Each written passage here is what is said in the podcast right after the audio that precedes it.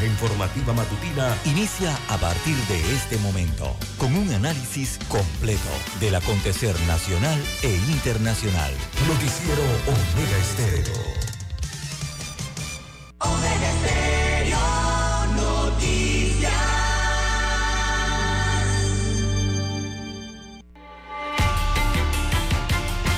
A continuación, los titulares, con los hechos que son noticias hoy.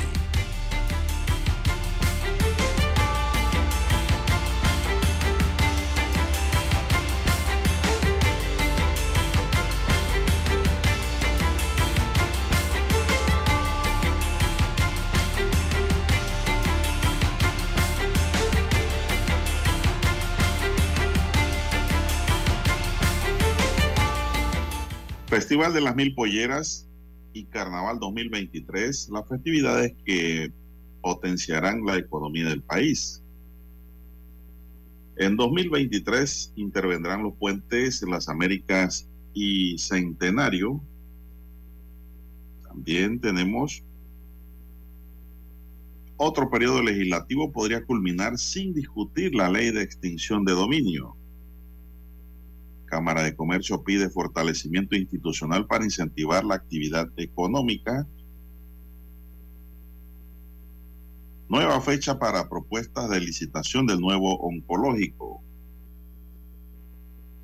Vacaciones y días de asueto, la pesadilla de algunos empresarios panameños.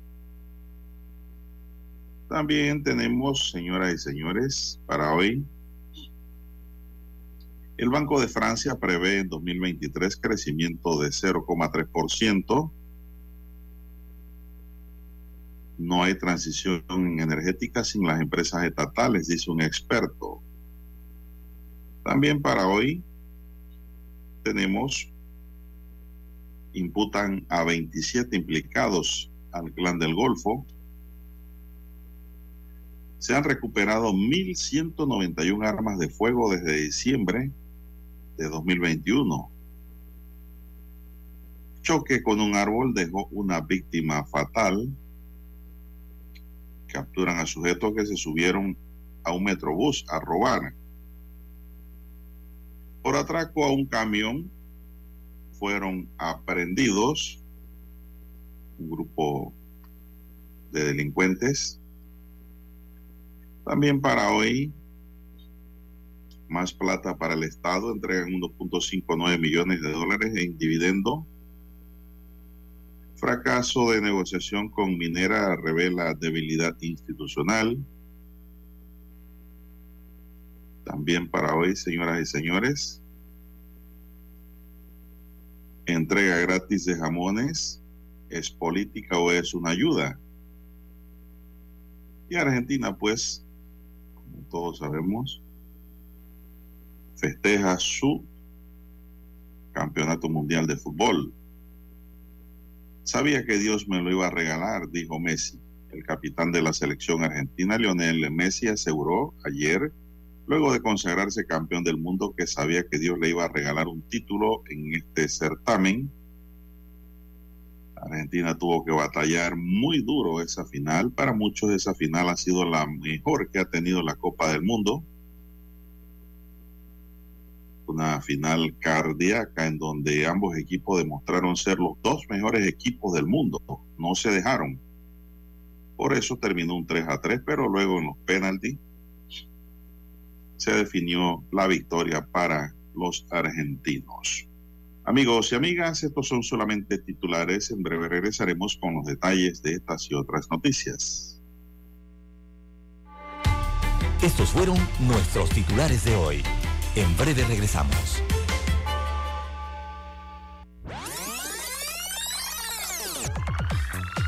Omega Stereo tiene una nueva app. Descárgala en Play Store y App Store totalmente gratis. Escucha Omega Stereo las 24 horas donde estés con nuestra nueva app.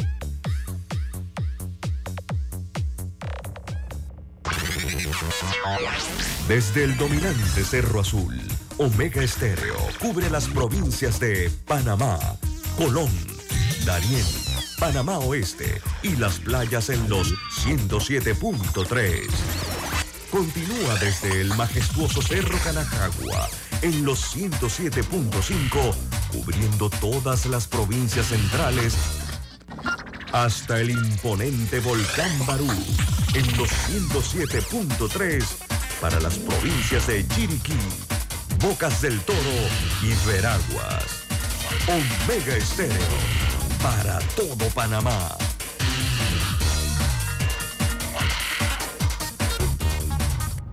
7:30 AM Infoanálisis, con entrevistas y análisis con los personajes que son noticia. La mejor franja informativa matutina está en los 107.3 FM de Omega Estéreo, cadena nacional.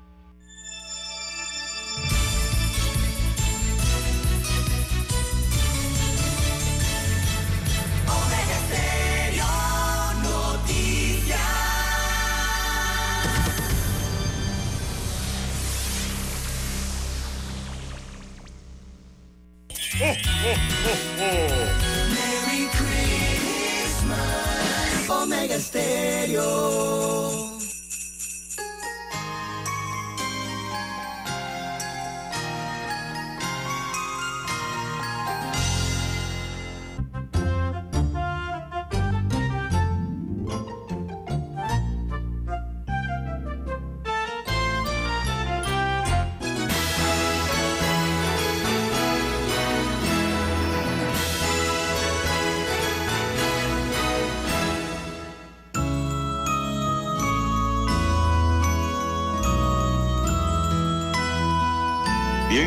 Amigos y amigas, muy buenos días.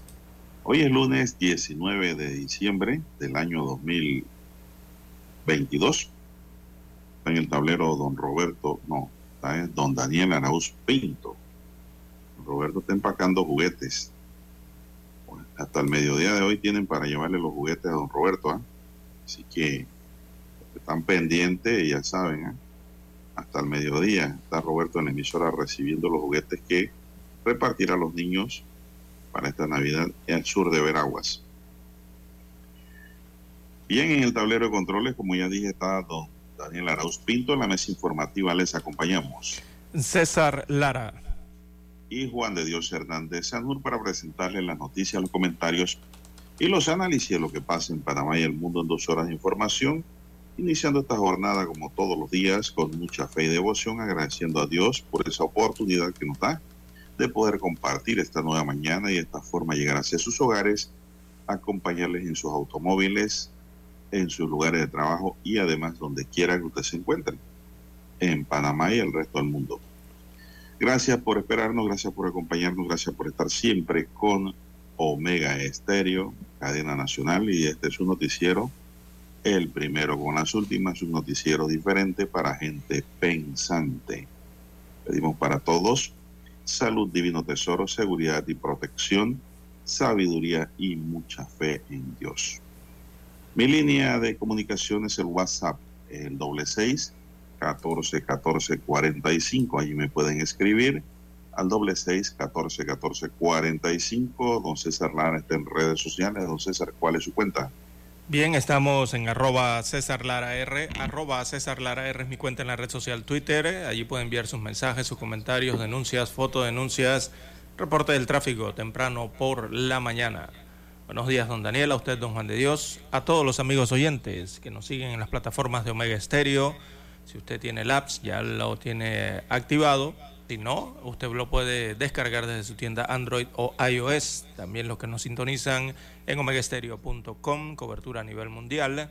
Los que ya están en el canal 856 de Tigo, televisión pagada por cable a nivel nacional. También a los amigos oyentes que nos sintonizan a través de las dos frecuencias que cubren provincias, comarcas y el área marítima. Buenos días, don Juan de Dios, ¿cómo amanece para el inicio de semana? Bueno, estamos bastante bien, gracias. Eh, también le confieso que estamos contentos con el triunfo de Argentina y de América en el Mundial de, Fútbol. Y pues yo creo también que debo estar contento, claro que sí, porque se hizo justicia deportiva en el fútbol. ¿Cómo no? Uh, claro. Le llegó a Leo Messi pues lo que le tenía que llegar, lo que tenía merecido y Y para lo que estaba destinado, don Juan de Dios. Sí, termina su, su, su carrera eh, mundialista. Con lo que faltaba. Como campeón de Argentina, porque no creo que él vuelva a jugar ya el próximo mundial. Bueno, hay que ver. Yo creo que, él se retira. y pues, aquí no hay vuelta hacia atrás, don César. Si un oyente y no piensan comentar de fútbol. ¿Cómo, no? ¿Cómo vio el partido usted? Como el partido lo vi, sí, como no, muy bien, completito. Un partido no apto para cardíacos. Exactamente. Se tomó su aspirina, no... Antes de ver el partido, su pastillita de la presión y eso. Sí, eh, ayer se paralizó el mundo con ese juego. Los dos mejores del mundo y lo demostraron en la cancha, don César. ¿eh? No sé, eso es indiscutible.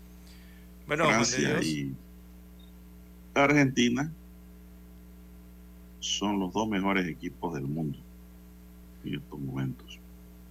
Claro está, tenían que definir quién iba a ganar y para eso estaban los penaltis y ahí se lució el portero argentino. Dibu Martínez. El Dibu Martínez. Bueno, quizás el, el mejor, don Juan de Dios. Mire, yo lo que observé ayer, yo creo que fue no, yo no creo, es que fue realmente. Uno echa el cassette para atrás, don Juan de Dios, le pone rewind a la mente desde que uno tiene conciencia y eh, ha sido el mejor partido de fútbol que, por lo menos yo he visto jamás, de don Juan de Dios. Una final increíble, de verdad, un triunfo eh, que Argentina lo tuvo que ganar tres veces, don Juan de Dios, antes de que se acabara el partido. Eh, muchas emociones, tantos goles que se anotaron ayer eh, tantas salvadas de último minuto, tiempo extra, tanda de penaltis. Oh, don Juan de Dios, la mejor final que he visto realmente. Uno de los mejores mundiales también que he visto, eh, por lo menos desde España 82 para acá, que tengo uso de conciencia. Eh, este fue un mundial en el que todos realmente han vibrado, don Juan de Dios, pero todos, ¿ah? porque millones de niños, millones de mujeres que hoy siguen el fútbol, y por supuesto nosotros, ¿no? Los seguidores más acérrimos eh, del balompié, los del sexo masculino. Así que eso ayer fue infartante, como usted bien señala, fue algo realmente extraordinario, eh, una historia de, de, alma, de pasión, de corazón, ¿verdad? Eh, como para hacer un, un, libreto de película, don Juan de Dios, en el que finalmente el fútbol, como usted bien señala, le hizo justicia a Lionel Messi. Justicia con una Argentina que arrancó perdiendo, que luego ganó y que sufrió don Juan de Dios y que hoy es la tricampeona del mundo. Un Messi que obtuvo por fin su mundial, impulsado por todo lo que uno se puede imaginar, don Juan de Dios, pero sobre todo creo yo que por el sentimiento del amor, la simpatía que, este jugador tiene eh, ante la gente, ¿no? Y, una simpatía que le tiene el mundo entero al mejor jugador del mundo y a uno de los mejores de todos los tiempos. Así que lo de Argentina fue una demostración, don Juan de Dios, mucha mística ese equipo, liderazgo, confianza, se notó la madurez de muchos jugadores de Argentina, sobre todo la hombría, ¿no? Se, se observó el fútbol que tienen y el carácter frente a partidos como este y, a, y frente a un mundial. Eh, que hablar ¿no? de los goles que se anotaron, el segundo golazo ese de Di María, mi madre, eh, el tercero, cómo logró nuevamente Messi salvar a la Argentina, Dios mío, bueno, todo lo que se vivió el día de ayer, eh, don Juan de Dios. Pero yo pienso, yo sí quiero darle un especial reconocimiento a Lionel Messi, don Juan de Dios, amigos oyentes. Yo la verdad es que me alegro mucho que Messi lo haya ganado, porque solo le faltaba eso, como usted señala, solo le faltaba la Copa Mundial de la FIFA a Messi para alcanzar el techo de la carrera como futbolista. Era lo único que no había ganado en, eh, lo que tiene de vida Messi, ¿no? en su deporte. Solamente le faltaba el Mundial de Fútbol y amigos oyentes, eh, yo creo que para él es más especial, porque, mire, no hay cosa más grande para un futbolista, en este caso que es padre de familia, que poder consagrarse ante sus hijos, don Juan de Dios. Finalmente Messi lo ha logrado todo, le ha puesto el broche de oro, lo ha logrado hacer, lo ha cristalizado primero ante Dios, veíamos cómo celebraba sus goles ante Dios, ante, ante su fanaticada en los estadios, en su Argentina, ante sus compañeros de equipo, pero en especial lo hizo ante su familia, don Juan de Dios, ante sus abuelos, sus padres, su esposa y principalmente ante sus tres hijos, que ya son conscientes ¿no? de la hazaña lograda por el papá. Así que para Messi, eh, la satisfacción, eh, para mí, él tiene una satisfacción que es realmente infinitamente mayor eh, que cualquier otro que pudo haber ganado un mundial, don Juan de Dios, después de haberlo intentado por tantos años, ¿no? Así que, bueno, felicidades para el Messi y el, el equipo de Argentino y los seguidores de Argentina, don Juan de Dios. Bueno, así es, don César. Como usted lo ha comentado, eh, los muchachos por fin tienen la tercera copa. Al Mundial de 1978 de Mario Kempes y al de 1986 de Diego Armando Maradona. La acompaña ya en el Olímpico del Fútbol Argentino el del 2022 de Leo Messi. Después de llorar las finales perdidas con su país, especialmente dura fue la de 2014 en el Maracaná. El 10 ya tiene su estrella con Argentina que la empareja con el 10 el debate futbolístico comienza a despejarse entre los dos genios del fútbol que no hay duda. Eh, no hay duda ahí, de los siete balones de oro, que tiñó seis veces su bota de dorado con sus más de 700 dianas, 700 goles, y que ganó todo con el Barcelona, 10 ligas, siete copas, cuatro champions. Le pesó la camiseta argentina durante años críticas se cebaron con un crack que acercó a Argentina a la gloria rozándola con los dedos demasiadas veces. Se quitó la espina de la Copa América que levantó en Brasil de 2021 y voló hasta la cima en Qatar, alentado por un país y una selección que le tuvo más fe que nunca. A sus 35 años, el Leo más líder y canchero llevó hasta la cima de Argentina con una actuación maradoniana. Se le vio en su primer, en su prime, a pesar de haber perdido parte de la chispa. Fue decisivo en los grupos y en los cruces con sus goles y asistencias, también brillando en el epílogo de la carrera del PSG. Messi recuperó la corona que llevó tatuada desde hace años cuando se pegaba con Cristiano Ronaldo por el centro del fútbol. Ahora lo hace con Mbappé, que todavía tendrá que esperar para ocupar su lugar. Francia no pudo con él y Leo Messi demostró quién es Leo, Leo Messi. ¿Cómo no? César. Eh, el, mejor. El mejor en un equipo que lo ayudó a obtener su, la historia, le faltaba a Don Juan de Dios, su título, ¿no? La historia, a la historia de Leo le faltaba el capítulo del Mundial para ser el mejor. Así es. Y Leo ya lo ha escrito en Qatar. Argentina suspiró durante décadas por una copa que les ha traído Messi, un regalo para siempre. Destaca la nota del diario Marca, de donde traigo sí, es el mejor regalo, digo, para siempre.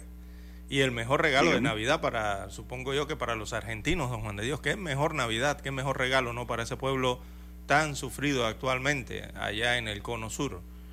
Y propiamente del partido lo que vi fue un triunfo colectivo de Argentina, que es lo importante, en un equipo que jugaba eh, eh, con eso mismo, jugaba en equipo, eh, porque los suramericanos realmente borraron del campo a los europeos, don Juan de Dios, durante los 80 primeros minutos.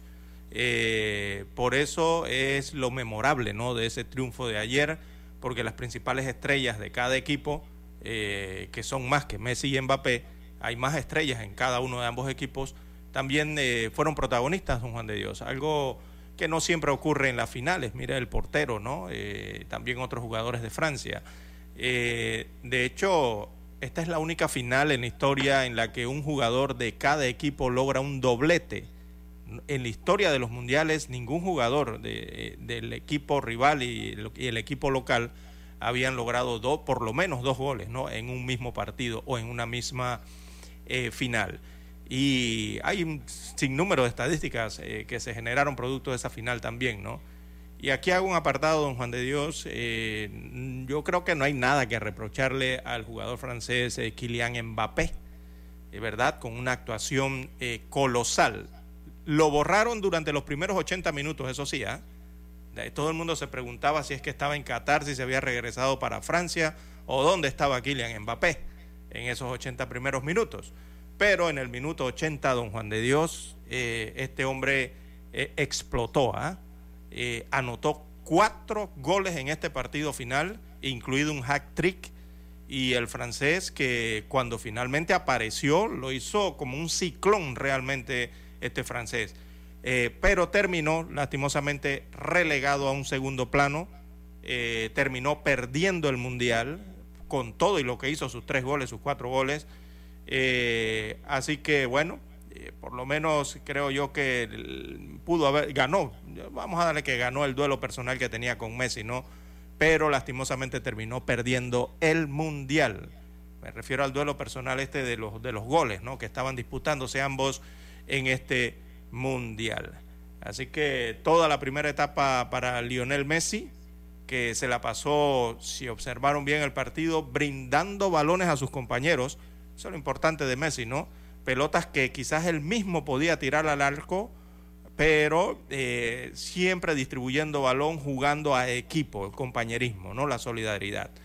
Y una segunda etapa para Mbappé, eh, que en dos minutos este francés empató el partido, don Juan de Dios, y metió a Francia al juego y luego volvió a hacerlo en el tiempo extra. Casi. Sí. Casi, casi lo define. Casi, sí, sí, sí. Si Dybala no entra por allí. A hacer y volvemos con este tema. Sí.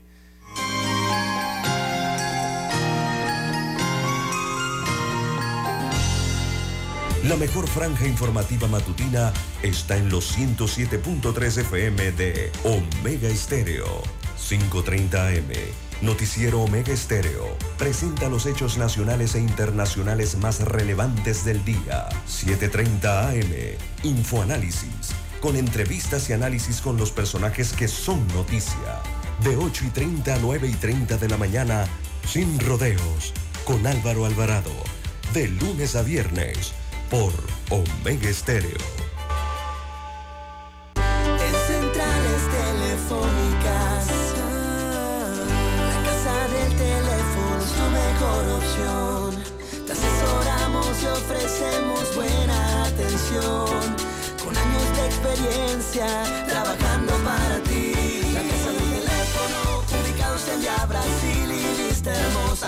Casa del teléfono, líder de telecomunicaciones. La casa del teléfono, distribuidores de Panasonic. Ven a visitarnos del teléfono. 229-0465, lcdtcorp.com, distribuidor autorizado Panasonic. Para anunciarse en Omega Estéreo, marque el 269-2237. Con mucho gusto le brindaremos una atención profesional y personalizada.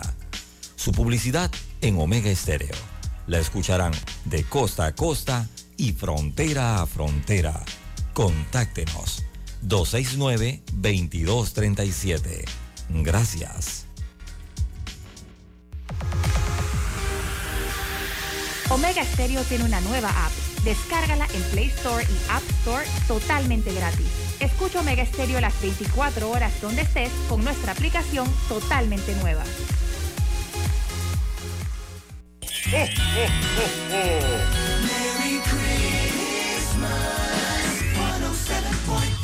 Omega Stereo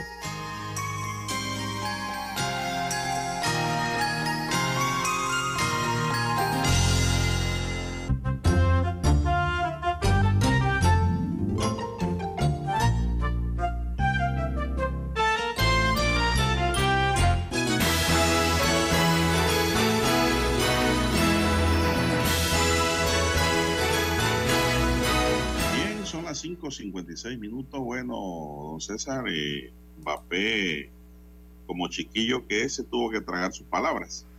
También, sí. Él había dicho que ni Brasil ni Argentina tenían capacidad y calidad para ganar un mundial. Que en América no sabían ni ganar ni jugar bien se al refirió fútbol. mal a América. Cuando habla de Brasil y Argentina, que no pueden, está hablando mal de América, porque imagínese el, Eh, esas dos selecciones que son las mejores de América y las tira al suelo, ¿qué se espera que dirá de Panamá? ay, Dios mío. Entonces, este muchacho que en realidad es de origen africano, Eh, casi toda la selección de Francia, don Juan de Dios. sí, habló mal de, de Argentina y de Brasil. Eh, para los que no saben, eh, Mbappé es de origen camerunés Sí, con argelino.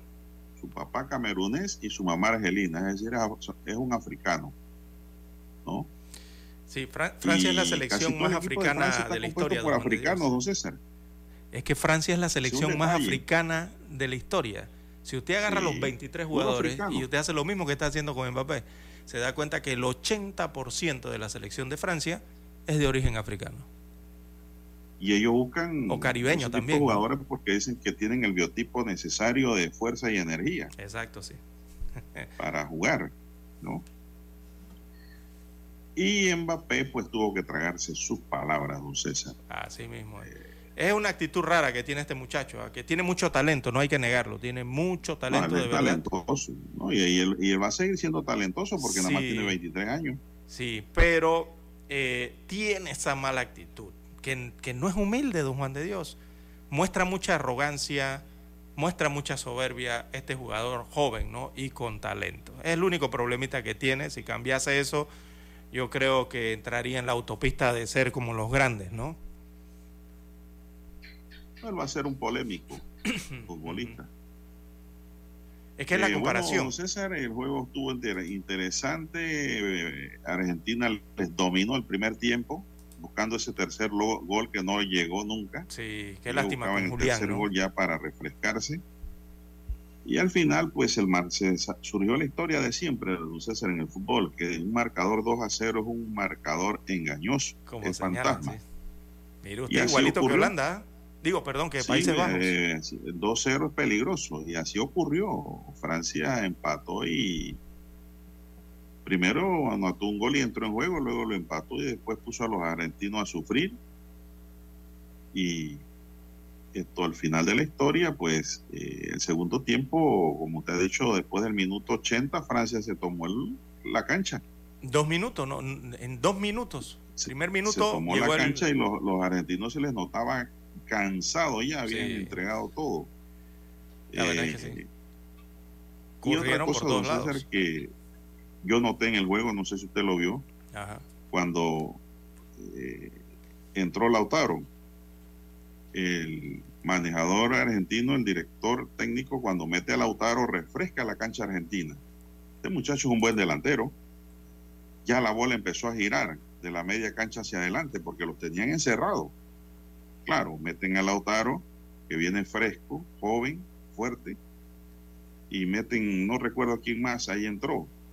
Fue suficiente para que Argentina refrescara la cancha y pues mantuviera viva las esperanzas Acuña. De poder conquistar la Copa del Mundo como al final de la historia ocurrió, no sin dejar don César por fuera la maravillosa actuación de su portero, que también es medio arrogante, medio, loco, diría yo. medio loco, sí. sí, porque eh, en esas situaciones que se Eso presentaron. dije ayer en las redes que este, a este muchacho le faltaba un tornillo. Sí, Y yo me para mí una amiga, no es Howard, no, lo que es un irrespetuoso. Sí, a- Digo, A mí me falta, mí allí, le falta un tornillo y para jugar fútbol eh, te puede jugar hasta sin tres tornillos después que juegue bien. Sí, ahí es que ahí es que asesorarlo. Yo diría que un poquito de mala educación allí. Pero bueno, eh, sí, don Juan de Dios, y la verdad, eh, bueno, un, equipo de fuera de Lionel Messi, que Lionel Messi es un tractor de verdad, ese hombre ha corrido por toda la cancha en todos los encuentros, don Juan de Dios, y ayer no fue la excepción. Eh, distinto a lo que usted ve cuando ve el mapa de calor o los puntos donde recibe los pases o hace los tiros eh, por lo menos Mbappé, si habría que compararlo con Lionel Messi. Mbappé siempre a la izquierda, ¿no? En la parte frontal, allá en el ataque, siempre hacia el lado costado izquierdo, frente a la portería, en el área me refiero, ¿no? En esa parcela. Pero cuando usted busca a Lionel Messi, Lionel Messi viene recogiendo balones, buscando, armando desde la defensa atrás, don Juan de Dios. pasa por el medio campo y llega entonces esa parcela ofensiva adelante, ¿no? Tanto por la izquierda, por el centro como por la derecha. Es realmente la diferencia que radica entre estos dos jugadores. Si hay que hacer una comparación entre Messi, eh, Messi refleja, digo, ambos reflejan maneras diferentes de eh, ser trascendentes en la cancha. Don César, esa comparación creo que no tiene sostenimiento porque Mbappé no tiene la calidad futbolística que tiene Messi. No, claro que no. Es por eso, porque no. Porque es el movimiento del balón en la cancha. Exactamente, la distribución. Cuando Messi lleva el balón, difícilmente lo pierde. Exacto, también sí. Es seguro que gana el, el tú a tú. Y es más inteligente. Usted ve las jugadas de Messi, son más inteligentes. O sea, Messi es más inteligencia que velocidad. Quizás Mbappé es un poco más de velocidad, ¿no? De, de desborde, de explosividad. Pero en inteligencia en juego, don Juan de Dios, eh, Messi tiene demasiada. Uf, lejos. Y remata mucho menos. Tiene mejor dominio, mejor dominio en la cancha. Eso es todo, don César. Y Messi juega colectivamente, Mbappé no. Porque había tiros que él podía hacer y que todos los hemos visto hacer goles con eso en las posiciones que ha estado. Pero ha preferido la solidaridad y darle el pase a sus compañeros. Bueno, vamos a la pausa, don Dani, hay que escuchar el himno nacional.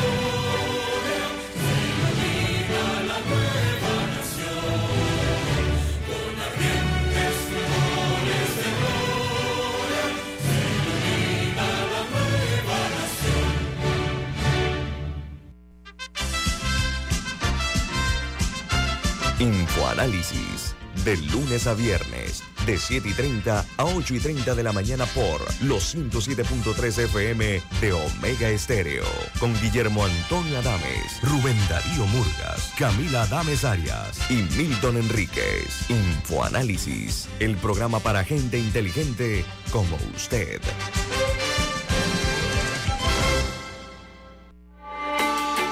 Noticiero Omega Estéreo.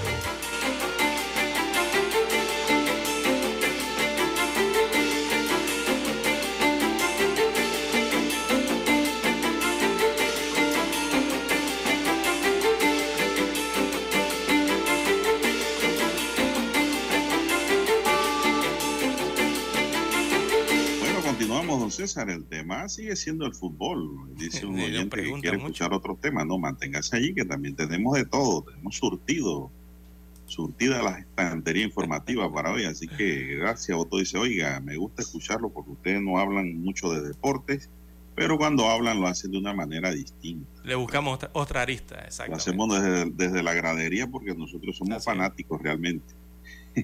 pero bueno hacemos uso de nuestro derecho a informar y a opinar, ¿no? A la opinión sobre el fútbol y, la gente pues le gusta la opinión. Así es, don César. Esto, oiga, dice un oyente y comparto esa, eh, esa opinión. Desde el momento en que sacan a Di María, Argentina se decae, ¿cierto? Sí, claro. Muy cierto. Ese era el que empujaba hacia adelante, ¿no?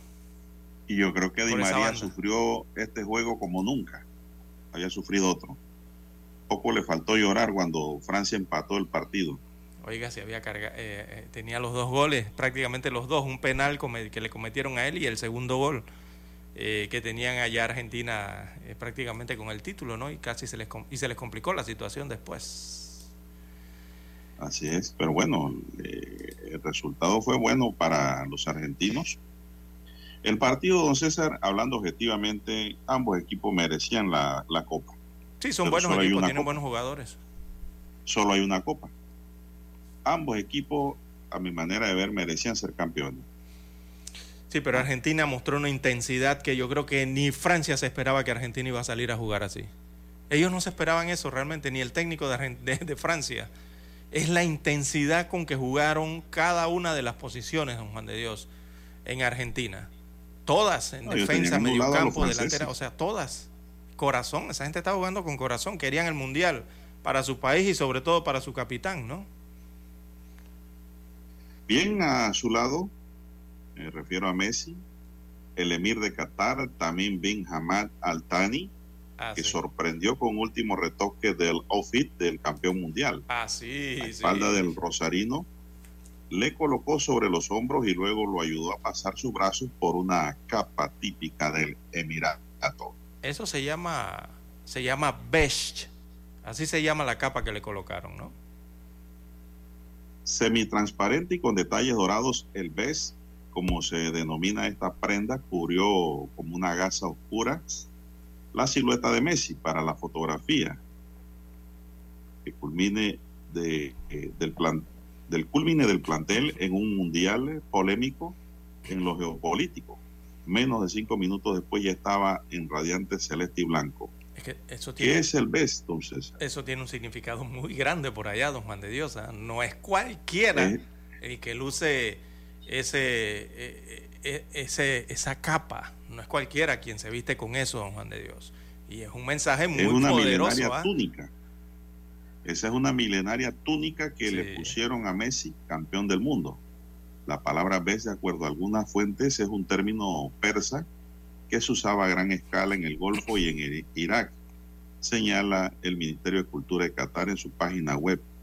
En Arabia Saudita se le conoce como Misla y en Siria y Egipto como Abará, Abayá destaca hoy el diario El Clarín de Argentina, que es donde estoy extrayendo información. Yo estoy en los periódicos argentinos, no sé si esta hora. Para explicarle un poquito mejor de, este, de esta túnica o capa eh, que se llama beige, eh, digo, no es para menos, fue el mismísimo emir de Qatar, eh, Tamim bin Hamad Al Thani, el que le puso el beige a Messi. Y ese gesto no es cualquiera cosa, don Juan de Dios es, eh, para muchos esa extraña capa, ¿no? Que de color negro y dorada, eh, digo, allá en Qatar, en los países eh, árabes, este, esta especie de capa, sobre todo en Qatar, en perdón, es una capa que solo el emir luce siempre.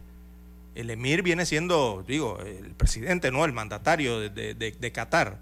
Y solo él la luce siempre. Cuando dicen siempre es cualquier día esa capa no se usa todos los días, don Juan de Dios. Esa es una prenda que se suele reservar para grandes ocasiones. Entonces el beige la suelen portar también los ministros y las personas importantes de Qatar en el Día Nacional del país. Y adivine qué, precisamente ayer era el Día Nacional de Qatar. De esta forma, entonces, este reflejo de, es un reflejo del reconocimiento a Messi, como usted bien lo ha señalado, ¿no? Que recogía el único gran título que le faltaba conseguir y lo consiguió en Qatar. Pero esto es llamativo, esta imagen que recorrió el mundo y que muchos se quedaron pensando por qué le colocan eso si, si nunca en una final o en una entrega de trofeo a nadie lo han vestido de otra forma, que no sea su, la camiseta de su equipo pues bueno, eh, eso no es habitual realmente, pero ver este tipo de gestos en ceremonias de torneo de la FIFA es muy raro.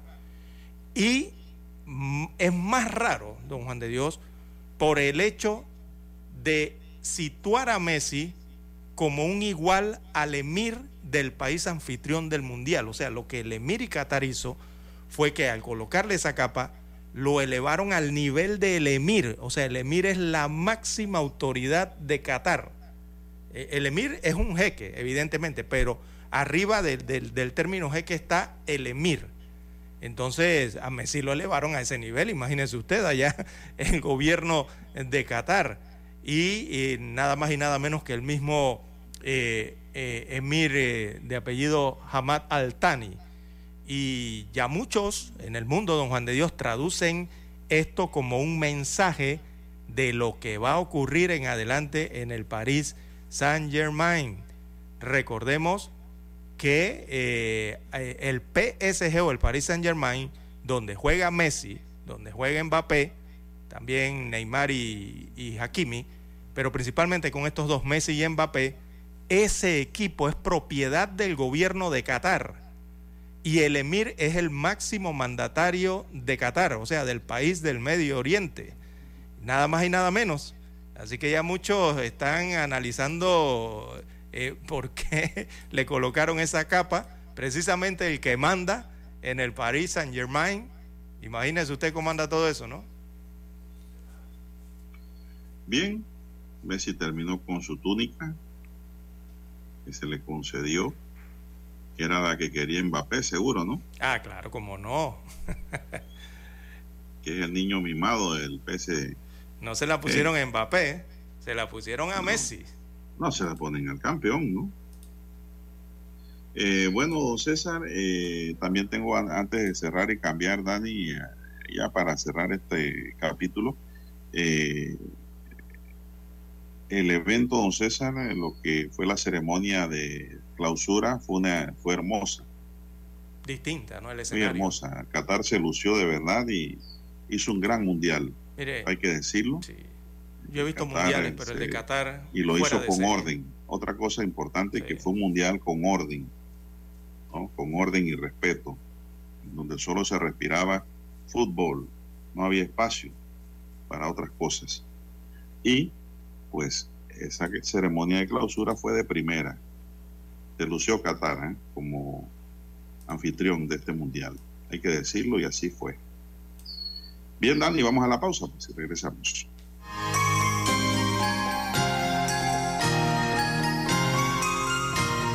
La mejor franja informativa matutina está en los 107.3 FM de Omega Estéreo, 530 AM. Noticiero Omega Estéreo presenta los hechos nacionales e internacionales más relevantes del día. 7:30 AM. Infoanálisis. Con entrevistas y análisis con los personajes que son noticia. De 8 y 30 a 9 y 30 de la mañana. Sin rodeos. Con Álvaro Alvarado. De lunes a viernes. Por Omega Estéreo.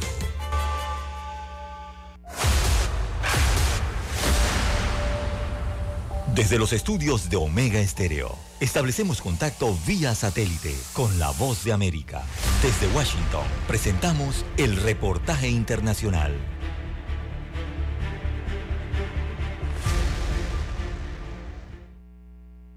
Una reciente encuesta revela que el presidente Joe Biden mantiene sus niveles de aprobación de octubre, demostrando que ni aún el buen desempeño de los demócratas en las elecciones de medio término de noviembre lograron recuperar su imagen en el cargo ni el rumbo que sigue para el país. La consulta de The Associated Press NORC, el Centro de Investigación de Asuntos Públicos, muestra que el 43% de los adultos estadounidenses aprueba la forma en que el mandatario está manejando su trabajo como presidente, mientras que el 55% lo desaprueba. Y solo una cuarta parte de los encuestados consideran que la economía está en buenas condiciones y que la nación va por una buena dirección. Ambos temas han tenido evaluaciones negativas a lo largo de este año, en la que los estadounidenses se han visto golpeados por la inflación, que sigue siendo uno de los principales problemas. Y si bien muchos de ellos tienen fe en que la fortaleza del mercado de trabajo persiste, tienen temores por un futuro que puede verse afectado por los altos costos de los alimentos y los servicios.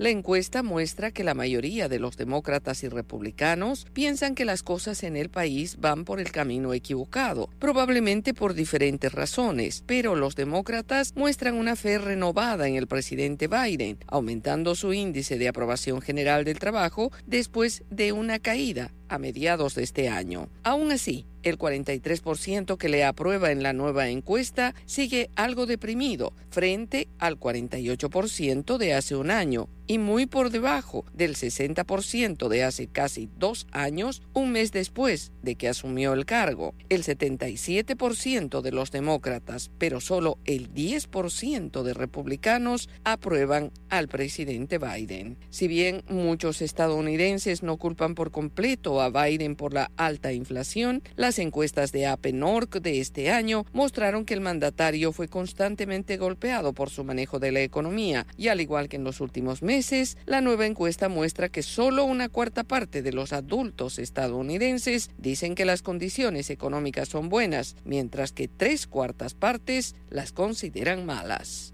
Yoconda Tapia, Voz de América, Washington.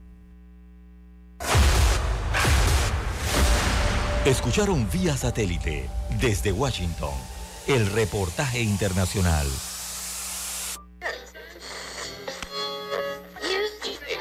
Cuando nadie creía en el FM estéreo.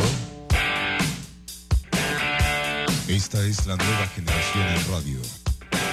Esta es la generación Omega. Construimos el camino que seguirían las demás. Omega Estéreo. 41 años de profesionalismo, evolución e innovación. Omega Estéreo, cadena nacional.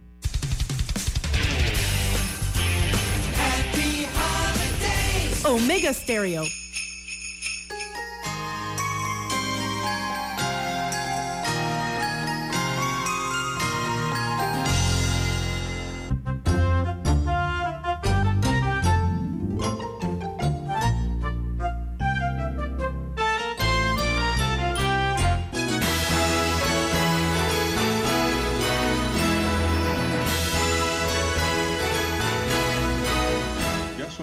6:19 minutos. Buenos días, Panamá. Están en sintonía de Omega Estéreo. Bueno, hay que conducir con mucho cuidado, don César, porque estamos viendo demasiados accidentes de tránsito en las redes todos los días. Michael Antonio King, de 39 años, murió en la madrugada de este domingo al chocar contra un árbol en la comunidad de La Huaca cuando transitaba por la carretera nacional que va del distrito de Soná, cabecera, hacia Guarumal en la provincia de Veraguas. Un informe de operaciones de tránsito de la Policía Nacional confirma que fue un choque con un objeto fijo, en este caso un árbol, a la vez que se que señalan que ya se iniciaron las investigaciones de este aparatoso accidente. De acuerdo con las informaciones suministradas, quien era residente en la ciudad capital y se presume que el mismo viajaba hacia una de las playas del sector veragüense a disfrutar el fin de semana. Eso ocurrió el domingo. En Soná. Al lugar de las huacas de Soná, donde se dio el choque con el árbol, fue enviada una ambulancia del cuerpo de bomberos para trasladar a otros heridos, mientras que el cuerpo de la persona fallecida fue levantado por el Ministerio Público, en este caso la personera de Soná, y enviado a la morgue judicial, don César. Bueno, mire, don César, que el sábado que viajaba hacia el interior también vi un choque grande con objeto fijo en el pleno corazón de Ribato, don César. Una camioneta se trepó en el carril o, o en la isleta central donde están los postes del alumbrado y se estrelló allí. El carro quedó destruido. Yo no sé cuántos kilómetros por hora transita, se puede transitar ahí, pero ahí la gente debe ir a 40 kilómetros por hora, don César, y pasan a 80. En pleno ribato. Yo no sé operaciones de tránsito que le pasa. Si eso nada más tiene que poner una moto ahí y se van a dar salida. poniendo boleta ahí en el pleno corazón de Ribato. Y no sé, y la gente no respeta las velocidades, don César, también. ¿eh? Por la forma en cómo quedó esa camioneta, don César, ese carro no viajaba a 40 kilómetros. Y es lamentable porque hasta me informaron que ahí falleció una persona. Eh, es triste, hay que cuidarse, hay que protegerse, hay que cuidar a los terceros también, evitar accidentes. Están ocurriendo demasiados accidentes en Panamá. Sí, durante el fin de semana 113 accidentes, don Juan de Dios, de tránsito. Y le voy a decir otra cosa. 24 lesionados. ¿Usted cree que las aseguradoras subieron las pólizas de seguro? Por el exceso, por la cantidad de accidentes, don César. Por el exceso de accidentes. las aseguradoras veo y, creo que por eso han subido las pólizas de seguro. Y el riesgo, don Juan de Dios, porque cuando las estadísticas del tránsito son brindadas, eh, el exceso de velocidad es eh, la, la, corona, don Juan de Dios, es lo que más ocurre es la infracción que más eh, se coloca y eso llama al riesgo, ¿no?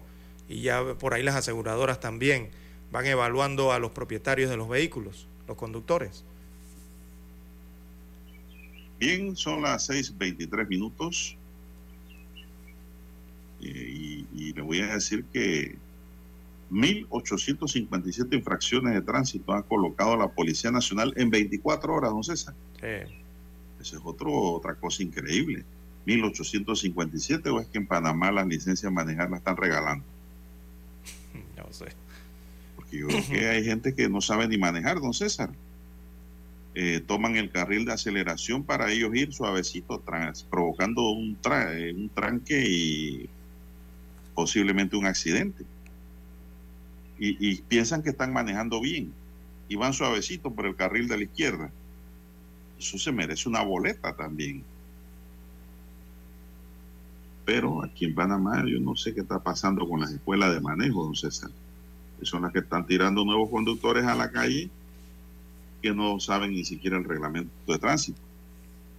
Yo pregunto a la autoridad de tránsito cuántas supervisiones de escuela hace y cuántas pruebas le hace a esos instructores para ver si cumplen con el requisito y pensum necesario para sacar un buen conductor responsable a la calle.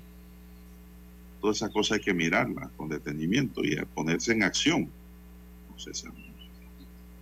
Para que las escuelas de manejo también se pongan las pilas, se pongan a, trabajar como debe ser, con buenos instructores preparados y pues cumpliendo los requisitos y reglamentos para otorgar ese cartón que ahora hay que tener para obtener una licencia.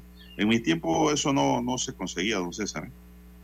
Yo no sé si usted fue a escuela de manejo, pero en mi tiempo no había que ir a ninguna escuela de manejo. Usted tenía que demostrarle a un policía que se le sentaba al lado de, la patrulla de camino de tránsito que usted sabía manejar para que le otorgaran la licencia. Ahora no, ahora usted aparece con un cartoncito allá y ya dice que tiene derecho a la licencia. La puede sacar hasta, hasta por de forma digital, don Juan de Dios, trámite digital, por web. Ni siquiera va físicamente allá a las instalaciones de la empresa que eh, brinda el servicio de licencias de conducir a nombre del Estado. Bien, las 6.26. son las 6.25 minutos, 6.26 minutos, dígame usted. Bien, don Juan de Dios, eh, bueno, en más informaciones para la mañana de hoy también eh, lanzaron a 100 policías para brindar seguridad en las calles, sobre todo en tierras altas en la provincia de Chiriquí. También algo similar se, hizo algunos días en la provincia de Colón.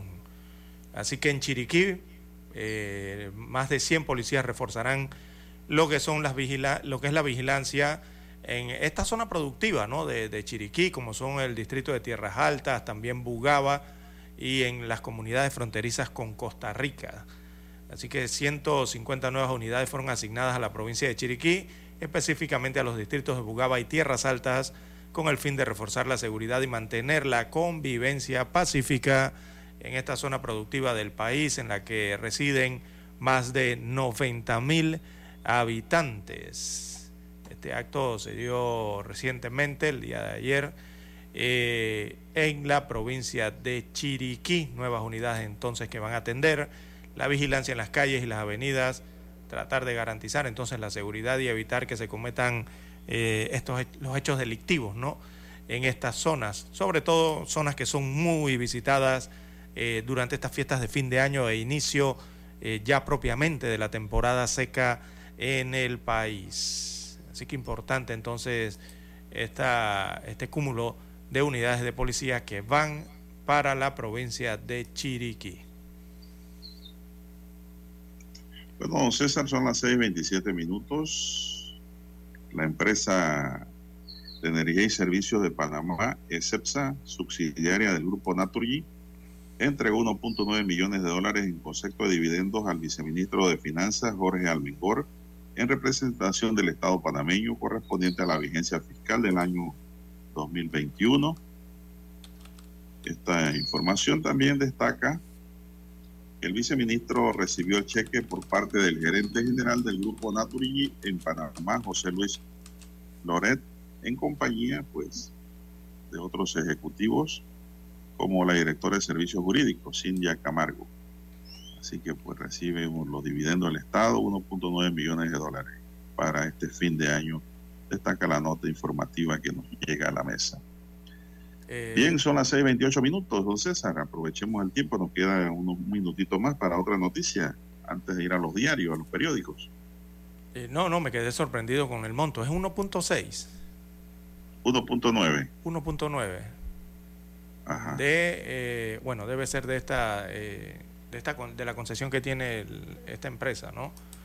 Eh, pero no, me, pareció muy bajo el, la cifra, por eso es que me llamó la atención. Pero eso fue una subsidiaria. Ah, una de las subsidiarias, ahora sí. De Naturi. Ahora sí. Eso es como que dice una tajada de la mesa. Exactamente. es más, los dividendos regularmente son por los 15, casi 20 millones, ¿no? Regularmente, ¿no? El, año eléctrico. Eh, es una de las, de las que tiene que entregar, ok. Así es, no, ese no es el monto total. Mm, ahora sí. Bueno, las proyecciones también eh, son mayores, ¿no? Eh, para el año fiscal en lo que tiene que ver con electricidad. Bien, amigos oyentes, las 6.29 minutos de la mañana. Hay que ir a los periódicos, don Juan de Dios. Omega Estéreo, cadena nacional. Para anunciarse en Omega Estéreo, marque el 269-2237. Con mucho gusto le brindaremos una atención profesional y personalizada. Su publicidad en Omega Estéreo. La escucharán de costa a costa y frontera a frontera Contáctenos 269-2237. Gracias. 730 AM. Infoanálisis, con entrevistas y análisis con los personajes que son noticia. La mejor franja informativa matutina está en los 107.3 FM de Omega Estéreo, cadena nacional. Desde los estudios de Omega Estéreo, establecemos contacto vía satélite con la voz de América. Desde Washington, presentamos el reportaje internacional.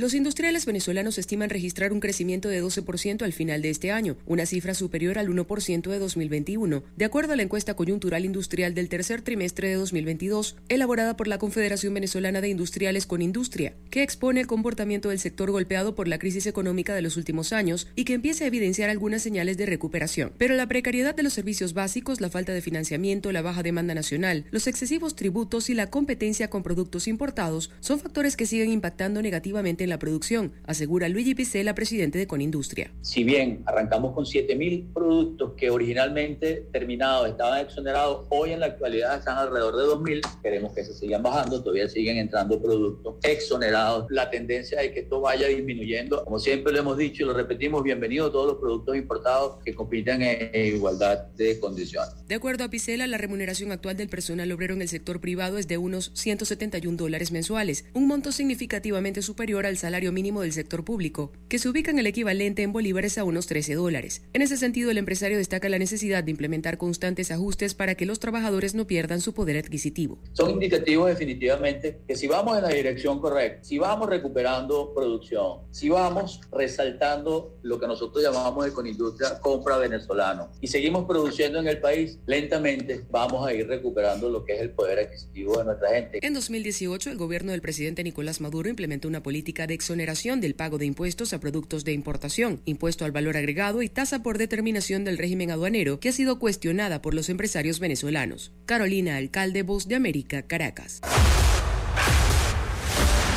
Escucharon vía satélite desde Washington el reportaje internacional.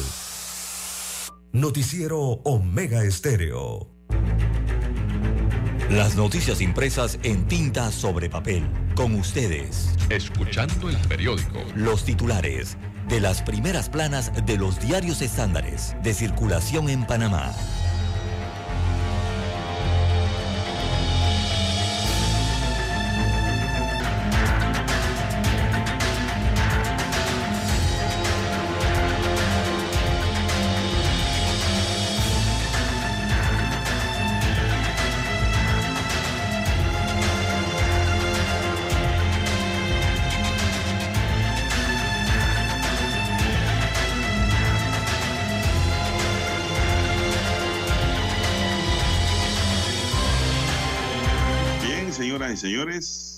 Iniciar con el diario La Estrella de Panamá mientras don César se prepara con la prensa. Adelante. Dice la decana, Argentina recupera el trono del fútbol. Albiceleste, bajo el liderazgo de Lionel Messi, conquistó la Copa del Mundo de Qatar tras 36 años de intentos, devolviendo además la corona a América. Otros titulares, proyecto de ley de extinción de dominio sin avances en la Asamblea el proyecto de ley 625 no ha pasado a discutirse en primer debate en la Comisión de Gobierno y Asuntos Constitucionales. Para el diputado Leandro Ávila, esta norma violenta los derechos ciudadanos, la presunción de inocencia y el derecho a la propiedad privada. Estado destinará más de 10 millones de dólares a puente en 2023. Los puentes sobre el canal, el puente de las Américas y el Centenario que conectan la ciudad de Panamá con la provincia de Panamá Oeste serán intervenidos para labores de mantenimiento con una inversión de 10.9 millones de dólares, según detallan los registros de Panamá Compra. También dice la estrella, enero y febrero, meses atractivos para atraer capital a través del turismo según el titular de la cartera de turismo, se espera la llegada de 200 a 300 mil visitantes durante el desfile de las mil polleras, lo que representará una importante inyección económica para la región de Azuero. En cuanto al carnaval, se estima un impacto económico arriba de los 300 millones de dólares. Yo sí creo que con estos carnavales lo que hay es que empezar a aconsejar a la gente que no se desboque y que cuide su vida, procesa. Sí, también toma, no maneje. Y si maneja, que no tome. Porque va a haber, va a haber, como quien dice don César, un holgorio no visto después de esta pandemia. El naufragio de la libertad y los derechos humanos, el presidente de la Comisión de Libertad de Prensa e Información de la Sociedad Interamericana de Prensa, Carlos Jornet, analiza los desafíos de la prensa en Cuba, Nicaragua y El Salvador espacios en los que los medios son amenazados por sus respectivos gobiernos.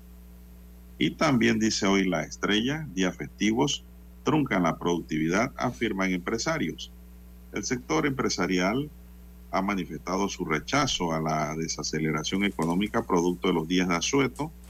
Para el trabajador panameño esto se suma a las vacaciones y genera una merma en la producción tan necesaria para elevar la economía nacional. Amigos y amigas, estos son los titulares de la Estrella de Panamá para hoy. Pasamos de inmediato a los titulares del diario La Prensa. Bien, don Juan de Dios, el diario La Prensa titula para este lunes 9, eh, perdón, 19 de diciembre del 2022. Argentina campeón. Qatar 2022 termina con partido cardíaco. Eh, con un Lionel Messi certero y un arquero providencial como Dibu Martínez. Argentina levantó este domingo la Copa del Mundo de Qatar 2022 tras superar a Francia en los penaltis por 4-2. Messi fue designado como el mejor jugador de la final y del Mundial. Muestra la gráfica que ocupa casi la mitad de la portada del diario La Prensa a Messi con sus compañeros levantando el trofeo de la FIFA del Mundial Qatar 2022, el único que le faltaba en su vida deportiva. También para hoy el diario La Prensa titula Panamá y Minera los riesgos del limbo jurídico. Destaca el reporte que aparece en sección de económicas de la prensa que el conflicto minero entre el Estado y la minera Panamá pone a la empresa en un peligroso limbo jurídico frente al cese de operaciones comerciales ordenado por el gobierno central, mientras el país enfrenta el reto de retomar, eh, perdón, de tomar decisiones que no propicien pérdidas de empleo, tratándose de la mayor inversión extranjera en el país y de las exportaciones de cobre que empujan toda la canasta panameña de productos. Bueno, y además el grado de inversión del país.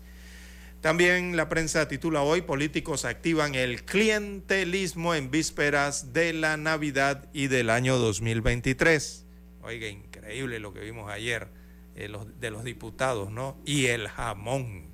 Bueno, destaca hoy el diario La Prensa que larga filas para repartir jamones y bolsas eh, de arroz, eh, fiestas navideñas, con el sello de algún partido político, dádivas aquí y allá.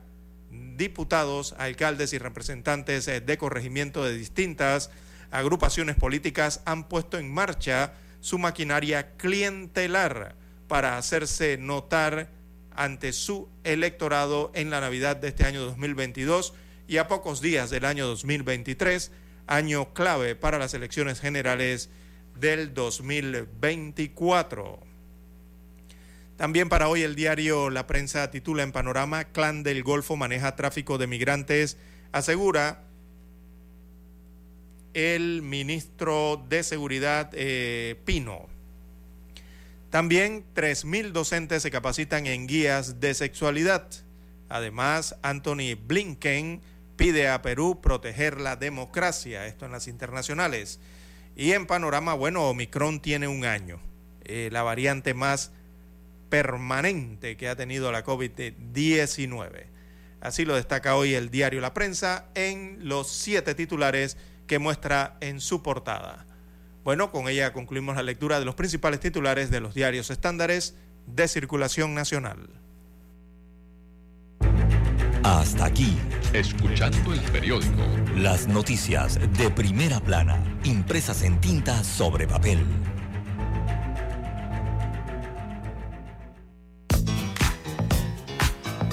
Desde el dominante Cerro Azul en los 107.3.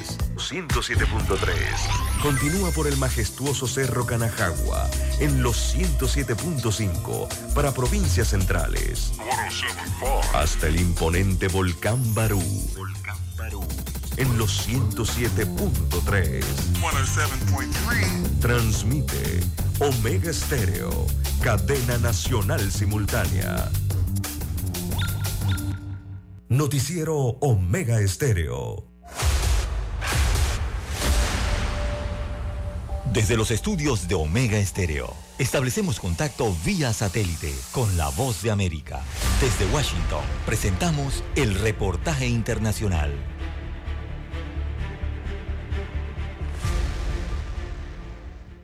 Por segundo año consecutivo, Uruguay se ubica entre los 20 países con los mejores gobiernos del mundo, según datos elaborados por el Instituto Mesías, resaltando que esta nación sudamericana ha desarrollado una escalada progresiva y sostenible en un buen gobierno a lo largo de los últimos 20 años. El informe Mesías, Evolución de Uruguay en el Índice de Buen Gobierno y sus dimensiones 2002-2021, dice que esta evaluación le ha permitido avanzar 14 puntos desde 2005 e ingresar en el top 20 de los países con gobiernos mejor calificados a nivel mundial, pese a que actualmente el país pasa por una tormenta política luego de que el encargado de la custodia del presidente Luis Alberto Lacalle Pou, Alejandro Astesiano, enfrenta un proceso judicial por supuestamente falsificar documentos para ciudadanos rusos. El presidente Lacalle Pou ha dicho a medios de comunicación que desconocía los antecedentes de su custodio. Cuando yo dije que no habían antecedentes, las dos veces que se me dio documentación, dije la verdad. Situó a Uruguay como el país con mejor gobierno de América Latina y con el sistema democrático más avanzado de la región. Durante la reciente reunión de los miembros del Mercado Común del Sur, Mercosur, el presidente Lacalle Pou destacó que la política exterior de su país está abierta al mundo. El Uruguay necesita y tiene vocación de abrirse al mundo. Por supuesto que si vamos en grupo, vamos en barra, es mucho mejor. El índice de buen gobierno es un indicador desarrollado por el Instituto Mesías, un centro de pensamiento especializado en inteligencia con sede en España, sala de redacción, Voz de América. Escucharon vía satélite desde Washington el reportaje internacional.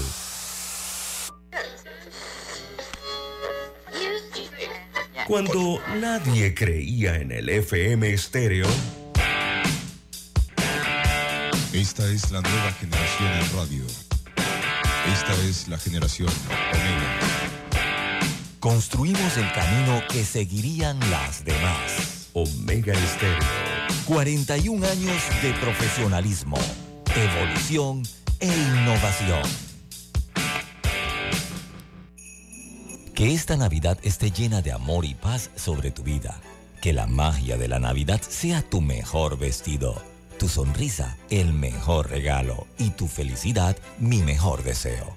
Que en esta Navidad y el Año Nuevo se desborde el amor y la salud en ti. Que los problemas, incertidumbres y la injusticia no sean tropiezos en tu vida. Pídele a Dios claridad y solución. Mensaje del licenciado Juan de Dios Hernández Sanjur, su abogado de confianza. A su entera disposición. 6614-1445. Es momento de adentrarnos al mar de la información. Este es el resultado de nuestra navegación por las noticias internacionales más importantes en este momento.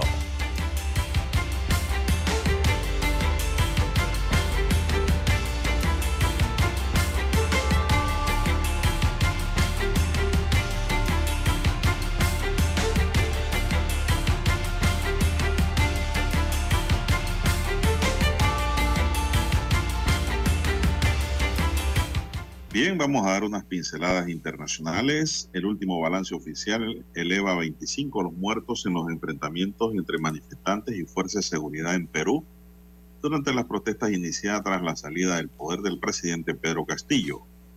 20 de las víctimas han perecido durante marchas y enfrentamientos con la Policía Nacional y las Fuerzas Armadas de Apurímac, La Libertad, Junín, Arequipa y Ayacucho entre los fallecidos hay cuatro menores, según la Defensoría del Pueblo peruana. La mayoría eran jóvenes y vivían en zonas humildes de las seis regiones del sur del país en las que se han concentrado la contestación a, la asunción de Dina Boluarte como presidenta de Perú. Son 20 fallecidos en enfrentamientos a los que habría que sumar cinco víctimas de accidentes o hechos vinculados a los bloqueos según la Defensoría citada por el diario La República de Perú.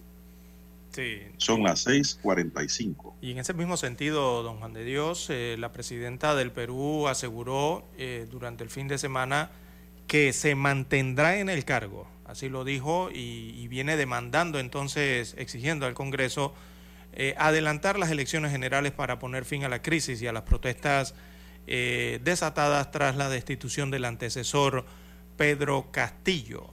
Eh, Boluarte dijo el fin de semana, abro comillas, le cito, a forma de pregunta, ¿qué se resuelve con una renuncia mía? Se preguntaba entonces la presidenta del Perú.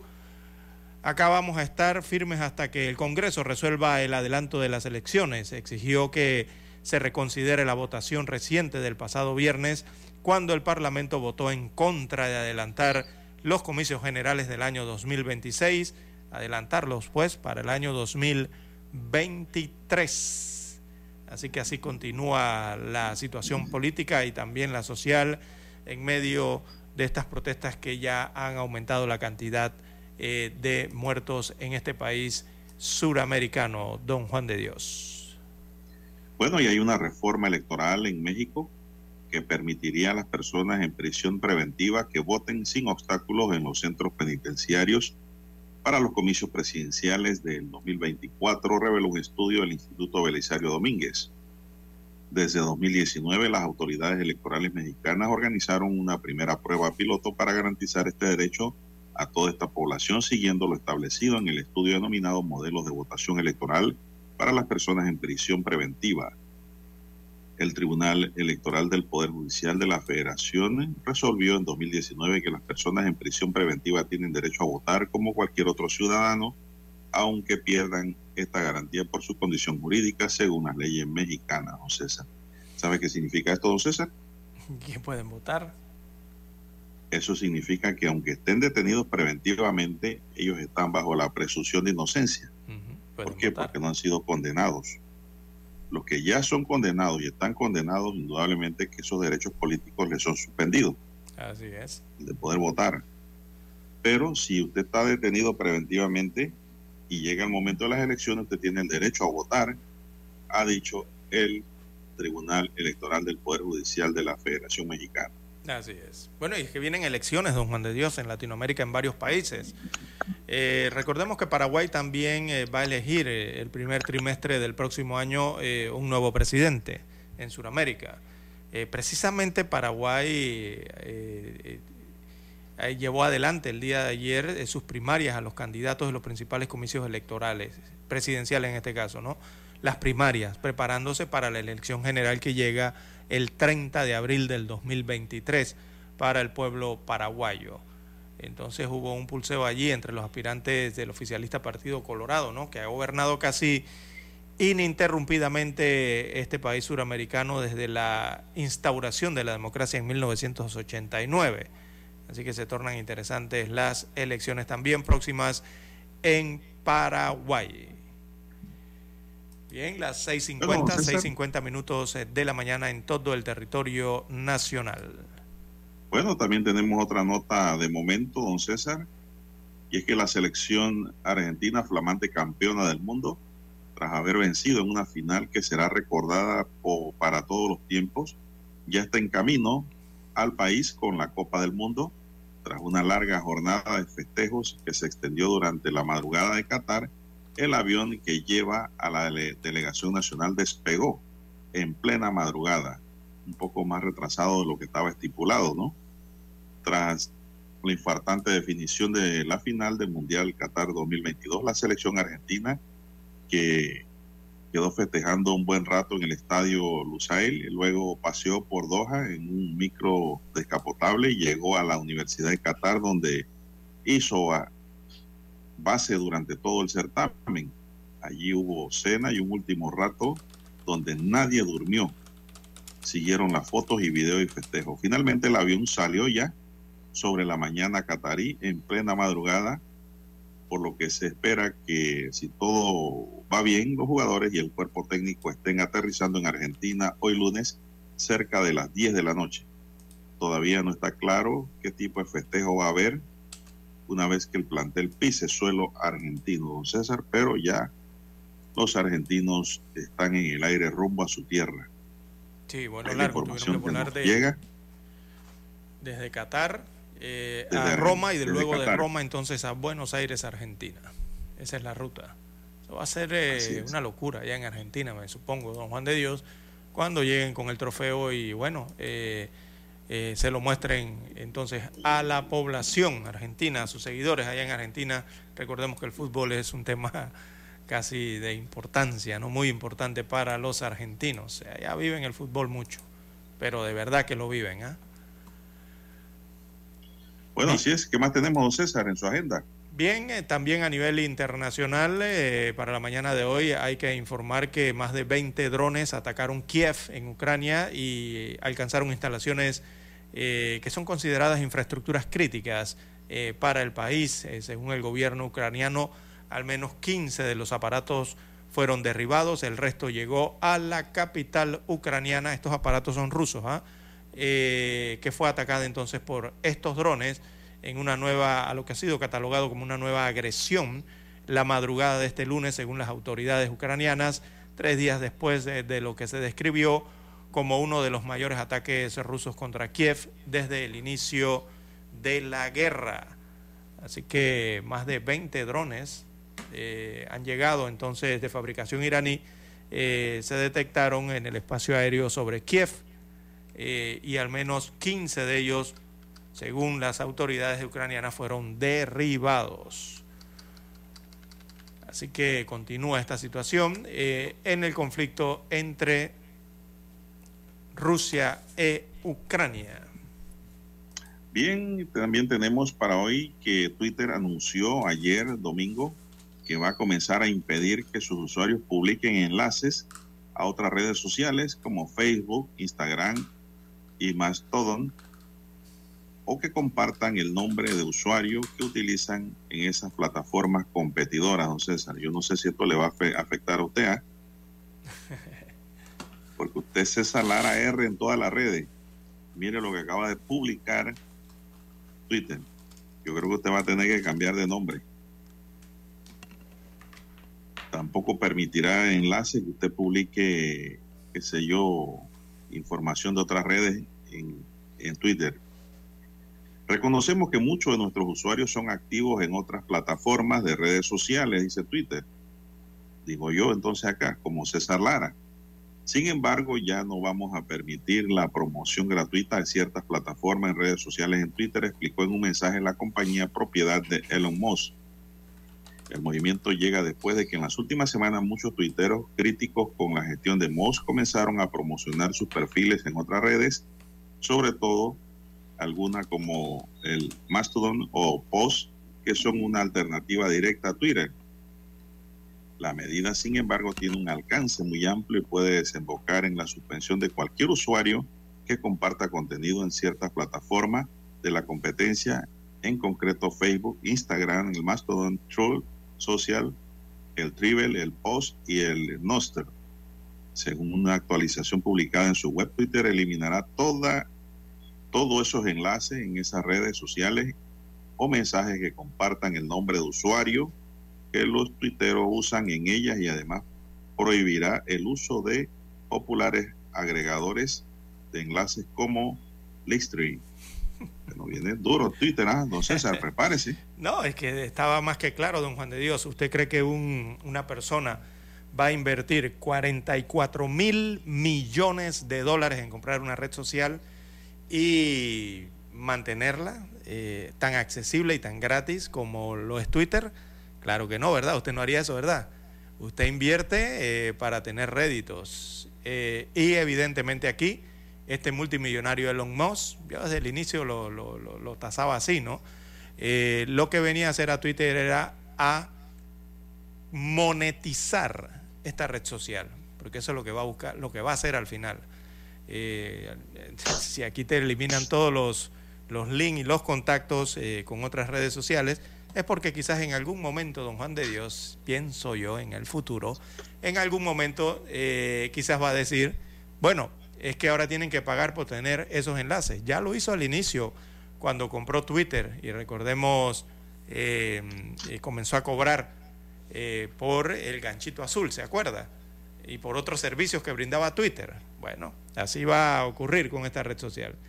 Eh, me parece a mí en un futuro. Hasta el momento eh, tuvo que eh, dar pasos atrás en ese sentido que llevaba Eh, pero ahora vemos que, bueno, actúa de otra forma aquí, eliminando o haciendo estas advertencias para los usuarios de esta red social. Y lo que pasaría, don Juan de Dios, es que, bueno, cuando le comiencen a cobrar a la gente o cambiarle los parámetros, eh, quizás muchos emigren hacia otras redes que son similares a Twitter. Están disponibles. Eso es cuestión de cada usuario, don Juan de Dios. Bueno, don César, y para cerrar, Shakira se solidariza con el futbolista de Irán que podría ser ejecutado. La cantante colombiana eh, muestra solidaridad con un futbolista iraní que podría ser ejecutado por su defensa de los derechos humanos.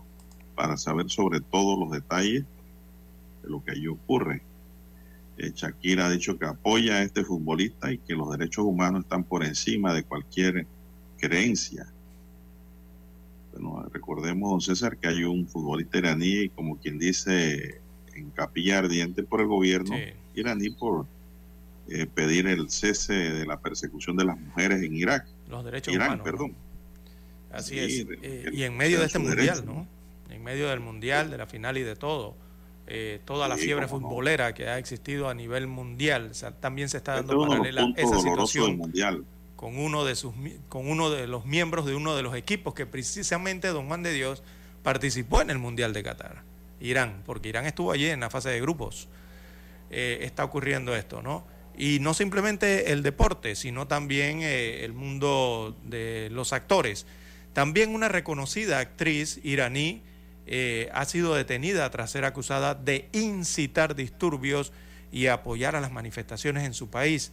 Se trata de la, de la actriz eh, Taranet Alidosti.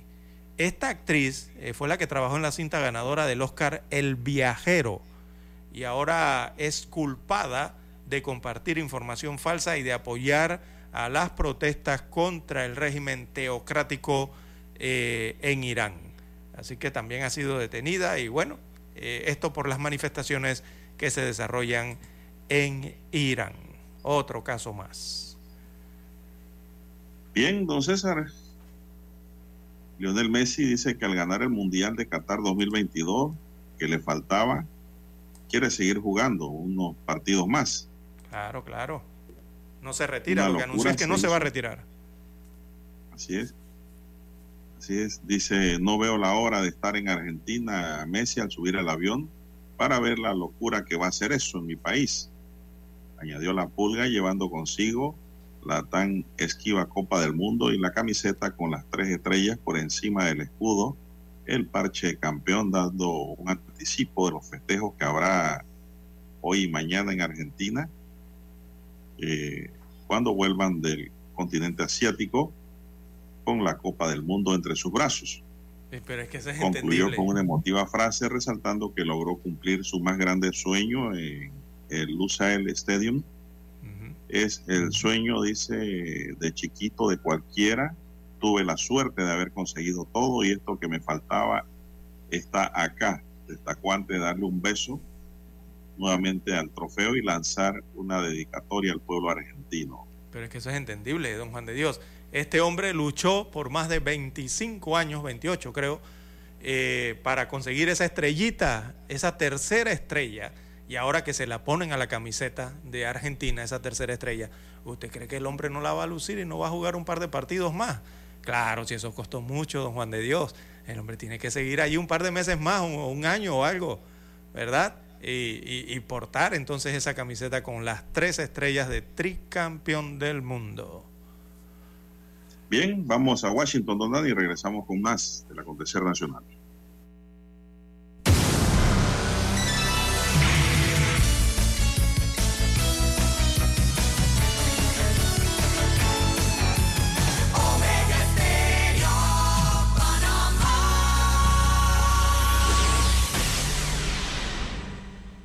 El satélite indica que es momento de nuestra conexión. Desde Washington, vía satélite.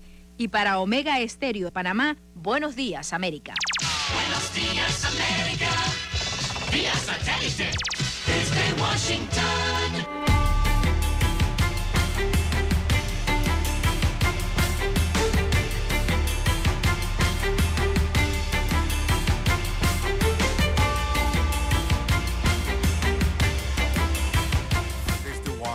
Les informa Henry Llanos. El secretario de Estado de Estados Unidos, Anthony Blinken, presidió el viernes el lanzamiento de la Oficina de Coordinación de China del Departamento de Estado, conocida informalmente como China House, para gestionar la competencia de Washington con Beijing. En un comunicado, el Departamento de Estado dijo que la oficina supervisará la visión del presidente Joe Biden de un sistema internacional abierto e inclusivo y el enfoque de la administración hacia China. Durante el último año, millones de latinoamericanos abandonaron sus países huyendo de los efectos de conflictos armados, inestabilidad política, crisis económicas y el cambio climático, según los expertos que profundizaron la crisis migratoria que aqueja a la región. Una de las características más importantes de la migración en 2022 fue que los flujos migratorios se han convertido cada vez más hemisféricos, haciendo que la migración no solamente afecte a los países tradicionales como Estados Unidos y México, pero también a países de tránsito, incluyendo a muchos de Centroamérica. La rigidez de las regulaciones migratorias en algunos países no detuvieron la movilidad de venezolanos que protagonizan la mayor crisis migratoria y de refugiados del mundo. Desde Caracas nos informa Carolina Alcalde. Los venezolanos enfrentan cada vez más dificultades para migrar e investigadores coinciden en que los hechos que ocurrieron este año fueron determinantes. La implementación de medidas migratorias que han afectado fuertemente la movilidad de los migrantes, la solicitud de visas por parte de Costa Rica y México, modificó la dinámica de los venezolanos que buscaban llegar a Estados Unidos, como expone Alexander Campos, sociólogo y miembro del Centro de Investigaciones Populares. Activó fuertemente la migración vía aire, porque tenías que usar una visa para México, pues eso obligaba a hacer la migración a pie. Carolina, alcalde Voz de América, Caracas. Autoridades chinas de salud anunciaban hoy lunes dos nuevas muertes por COVID-19, ambas en la capital, Beijing. Eran las primeras muertes reportadas en semanas dentro de un brote esperado de tras el levantamiento de las estrictas medidas del país contra el virus. China no había reportado muertes por COVID-19 desde el 4 de diciembre, aunque hay reportes generalizados no oficiales sobre una nueva oleada de casos con últimos decesos. Esta comisión eleva el total del país a 5.237. Reuniones de familias y amigos, brindis, regalos y comida, mucha comida. Así son las Navidades en España, o por lo menos así intentan seguir siendo este año a pesar de la crisis y la alta inflación. Y es que los precios de los protagonistas de los almuerzos y cenas de esta época, como son los mariscos, el pavo o el jamón, están mucho más altos que de costumbre. Aunque sin invitación, la inflación estará presente en las mesas de los españoles y jugará un papel muy importante a la hora de hacer las compras. Y es que a pesar de que el país ibérico es el que cuenta con la menor subida de precios en comparación con otras naciones de la Unión Europea, los alimentos se han encarecido igual. Bueno, yo llevo comprando 40 años porque he tenido un negocio de restauración y la cesta de Navidad ha subido muchísimo. Y se ha notado enormemente. Según la OCU, la organización sin fines de lucro de consumidores y usuarios, algunos de los alimentos más populares de las fiestas decembrinas han subido una media de 5,2% con respecto al año anterior, una cifra que representa un máximo histórico. Sin embargo, se registra un incremento desigual en todos los productos. La mayor subida la ostenta el repollo morado, que en España se conoce como lombarda, cuyo aumento ha sido de 32%. Le sigue la merluza, que ha subido un 16%, el pavo un 14%, la rueda de ternera un 13% y los langostinos un 11%. Bueno, la gente, la verdad, mm, compra menos, eh, la gente, pues claro, intenta ahorrar un poquito, pero claro, siempre se están quejando de lo mismo, que no, no llegan a fin de mes y van comprando pues lo justito y lo que ven más barato. Compran menos cantidad, pero siguen comprando los mismos productos. Intentamos mediar, ¿no? Yo, por ejemplo, una clienta que sé que el poder adquisitivo no es muy grande, pues le pongo menos cantidad o le pongo un género más barato. Y adoptar nuevos hábitos como comprar con anticipación y guardar. Pues ahora el cordero está carísimo, yo ya lo, la- lo compré también hace ya por lo menos un mes y lo tengo congelado también. O el hábito de sustituir productos. Y este año va a ser pollo, porque es más barato, cariño. Nos juntamos 15. Tengo mi familia, mi hijo, mi nieto y mi bisnieto. Julia Riera, Voz de América, Badalona, España. Desde Washington vía satélite y para Omega Estéreo de Panamá hemos presentado Buenos Días América. Buenos días, América. Vía satélite. Desde Washington. Omega Estéreo, cadena nacional. Que esta Navidad esté llena de amor y paz sobre tu vida. Que la magia de la Navidad sea tu mejor vestido, tu sonrisa el mejor regalo y tu felicidad mi mejor deseo. Que en esta Navidad y el Año Nuevo se desborde el amor y la salud en ti. Que los problemas, incertidumbres y la injusticia no sean tropiezos en tu vida. Pídele a Dios claridad y solución. Mensaje del licenciado Juan de Dios Hernández Sanjur, su abogado de confianza. A su entera disposición. 6614-1445. Noticiero Omega Estéreo.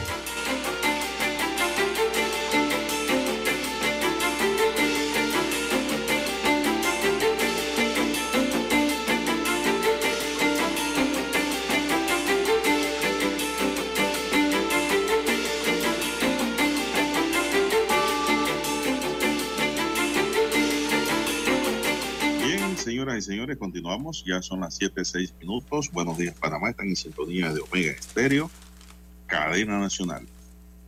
Las negociaciones malogradas entre el gobierno y Minera Panamá, subsidiaria de la canadiense Fierce Quantum Mineral, para explotar una gran mina de cobre, vuelven a reflejar una debilitada institucionalidad heredada de antiguas administraciones, dijo ayer el principal gremio empresarial del país centroamericano. Están hablando de la Cámara de Comercio. Los últimos acontecimientos con respecto a la negociación del contrato con Minera Panamá ha vuelto a reflejar una debilitada institucionalidad que ha trascendido administraciones tras administraciones, señaló en un comunicado la Cámara de Comercio, Industria y Agricultura de Panamá, y que como nación no nos permite plantear un modelo de desarrollo a seguir y las políticas públicas que deben acompañarlo, agregó el texto. El gobierno de Panamá ordenó el pasado jueves el cese de operaciones de la minera después de no llegar a un acuerdo para crear un nuevo contrato para la explotación de una mina de cobre, ya que el anterior contrato ley había sido declarado inconstitucional por la Corte Suprema de Justicia. El Ejecutivo, a través de Laurentino Cortizo y Fir Quantum, habían anunciado en enero pasado el alcance de un acuerdo que nunca llegó a concretarse con una firma el alcance del cese de operaciones comerciales de la mina no ha sido aclarado por el gobierno panameño. Analistas locales apuntan que la empresa puede seguir extrayendo el mineral, pero no lo puede exportar, quedando supuestamente privada de la razón del negocio. Sí. Los empresarios recordaron que ya habían reiterado su preocupación por esta debilidad, pues tiene un impacto directo en la productividad de los distintos sectores económicos del país, e hicieron un llamado a tomar acciones que fortalezcan nuestra institucionalidad en el marco de la transparencia y rendición de cuentas. El gremio recomienda tener funcionarios públicos de carrera que tengan formación en gestión pública, hacer un análisis que permita la transformación constante de las instituciones del Estado para que mejoren sus servicios y generen valor a la población y modernizar el Estado explicaron que para que estos cambios sean reales, los mismos deben emanar y ser ejecutados por la administración pública. Sin embargo, nos corresponde a los ciudadanos tomar parte en ellos.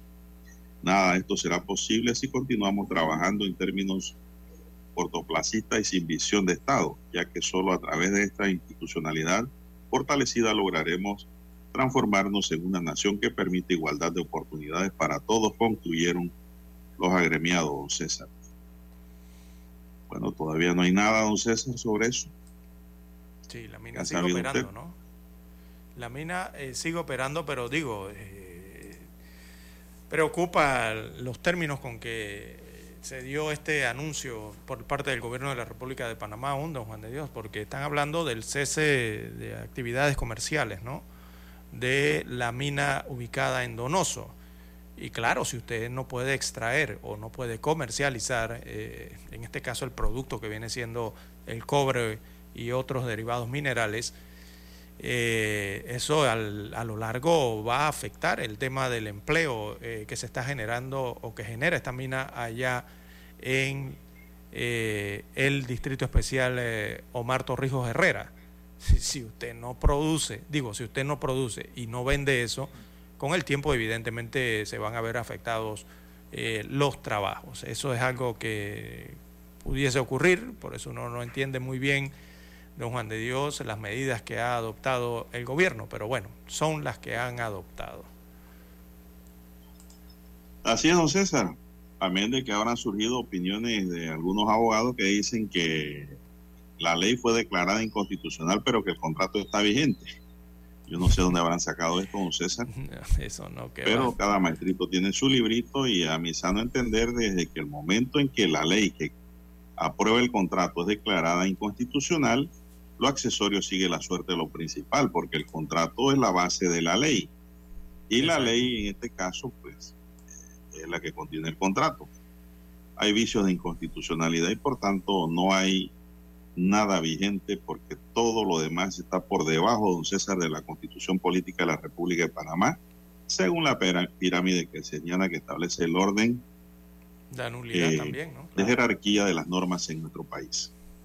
Yo en esas cosas ni entro a discutir porque donde hay dos abogados hay tres opiniones. Pero la Corte ha sido enfática en, en aclarar y manifestar los resultados cuando hay una inconstitucionalidad en materias de contrataciones o en actos jurisdiccionales desplegados por las autoridades nacionales. Así que eh, es de carácter retroactivo también, porque por ahí escuché que dice que eh, las declaraciones de inconstitucionalidad no tienen efecto retroactivo. Claro que sí, tienen efecto cuando no se tratan de leyes o de normas generales de orden público. Aquí estamos hablando de un contrato entre el Estado y una empresa privada. Porque de lo contrario no tendría sentido que la Corte entre a analizar una inconstitucionalidad en un documento de esta naturaleza. Porque al final de la historia, si no sería retroactivo, ¿para qué estamos perdiendo el tiempo? Eso se cae de su peso. Y la Corte ha sido enfática en sus fallos que han creado la jurisprudencia en esa materia. Así es. Es que lo que ha ocurrido con esto, don Juan de Dios, a lo, a lo largo del tiempo, es que está el fallo, como usted bien señala, pero es un fallo que es vigente, pero que ha sido ignorado, primero por la empresa, pero también por parte de las autoridades del Estado, los gobiernos de turno, han sido tolerados, ha sido tolerado eh, eh, eh, lo que ocurrió con el fallo.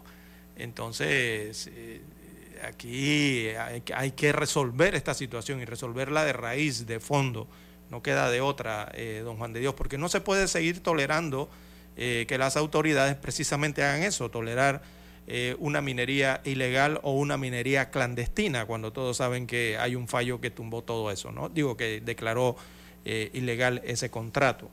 Y de- del otro lado de la cerca o de la valla, entonces la empresa también, eh, sabi- a sabiendas de que la situación que está viviendo, ¿no? Porque la Corte es la Corte y la Corte dictaminó en un fallo que está ilegal, que el contrato no vale, ¿no? En este caso. Así que eso y además que se unen eh, otras tantas posibilidades, ¿no? Porque se habla de la violación de que gobiernos sean propietarios de parte de la mina, además de estar, eh, de estar operando ilegalmente como ya todos hemos conocido. Así que la oportunidad se mantiene de seguir eh, negociando, de seguir llevar adelante las negociaciones entonces para lograr un contrato realmente justo para el país y que sobre todo sea esté sobre bases legales eh, firmes, ¿no? Bien, don César, mañana es día de duelo nacional, mañana es 20 de diciembre, mañana no tendremos noticiero tampoco, volveremos el día miércoles, Dios mediante. En una nota, antes de ir a la pausa, don Dani, tenemos que el director de la Caja de Seguro Social, Enrique Lau Cortés, hizo un llamado para que se brinde un mejor trato a los pacientes en las instalaciones de salud. Las declaraciones se dieron en el acto de graduación de nueve nuevos médicos que concluyeron su periodo de residencia en el Hospital Dr. Manuel Amador Guerrero de Colón. Nueve nuevos especialistas, don César. Tendrá ahora la Caja de Seguro Social. ¿No? Y lo que dice aquí el doctor Enrique Lau Cortés es lo fundamental de todo médico, don César, ¿no? Eh, dar un servicio cada vez más humano, un trato especial al paciente. El paciente no va ante al médico porque está ante un agente de viaje, porque va a pasear por el mundo, porque va para un resort, porque va a ir a conocer o que va a ir a ver a Qatar. No, el paciente está ante el médico es porque está enfermo.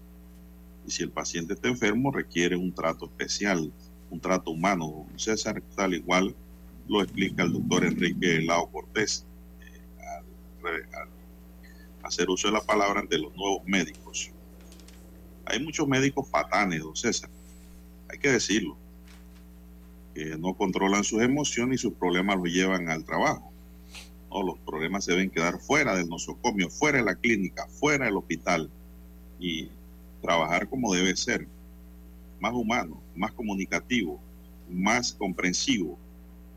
Pero también hay excelentes médicos, don César, que también tengo que decirlo, que merecen esa túnica que le pusieron a Messi por su excelencia en el servicio. Vamos, vamos, vamos a la pausa, Dani, regresamos. Noticiero Omega Estéreo.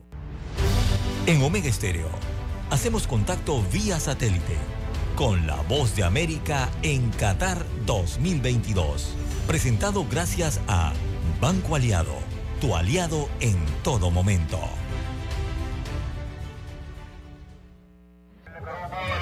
Hola, hola amigos eh, de La Voz de América. Espero realmente que me puedan escuchar porque estamos aquí afuera de Lusail, el estadio donde acaba de terminar el partido de contra Argentina-Francia y realmente fue algo increíble. Nosotros pudimos eh, acceder dentro, ver el partido que dos goles, eh, después el empate con dos goles de Mbappé y realmente fue un partido aquí en Doha. Congratulations, Argentina. Congratulations! Let's live! Y a ver si buscamos algunos argentinos para, para entrevistar. ¿De dónde son ustedes? ¿Argentina dónde exactamente? De Buenos Aires, Rosario. Del estero, al norte. ¿Y cómo se llama usted, señor? Ariel. Ariel, ¿cómo viviste este, este partido? Vos de América. Sufriendo mucho, pero bien. Pero, ganar antes. O sea, cuando era 2 a 0, Era un baile. uno pensaba, ya estamos listos para... Y después dos goles de Mbappé. Se, se quedó impresionado de la fuerza de Mbappé. De, goles. Tra- usted, sea, entonces me está diciendo que usted estaba convencido que iban a ganar. Ah, y por ejemplo, Dybala, que nunca jugó y le han dado el segundo penal. Eh, realmente... Tiene técnica, tiene técnica y sabe. Perfecto. Bueno, entonces, felicitaciones. Recordamos que son 24 años que no ganaba Argentina y desde 2002, cuando ganó Brasil en Corea del Sur, Japón, el Mundial 2002, que un país no europeo no ganaba, porque recordamos 2006 ganó Italia, 2010 España, 2014 Alemania, 2018 Francia. Francia de hecho ha perdido la oportunidad de eh, ganar un segundo mundial como había hecho, había hecho en Italia en el 34-38 y nunca lo había hecho en los últimos 60 años, entonces la oportunidad llegó realmente a esta altura, a este tamaño. Con esto vamos terminando este largo día aquí en, eh, en el Estadio Doha, un mes de cobertura especial de La Voz de América. Argentina, campeón del mundo, América Latina, que vuelva a ser campeón. Yo soy Jacopo Luzzi y nos vemos en Washington. En Banco Aliado, te acompañamos en tu crecimiento financiero. Ahorra con tu cuenta Más Plus y genera hasta 2.5% de interés. Banco Aliado, tu aliado en todo momento. Visita nuestra página web bancoaliado.com y síguenos en nuestras redes sociales como arroba Banco Aliado. Banco Aliado, tu aliado en todo momento. Hemos presentado vía satélite por la voz de América Qatar 2022. Gracias a Banco Aliado, tu aliado en todo momento. Noticiero Omega Estéreo.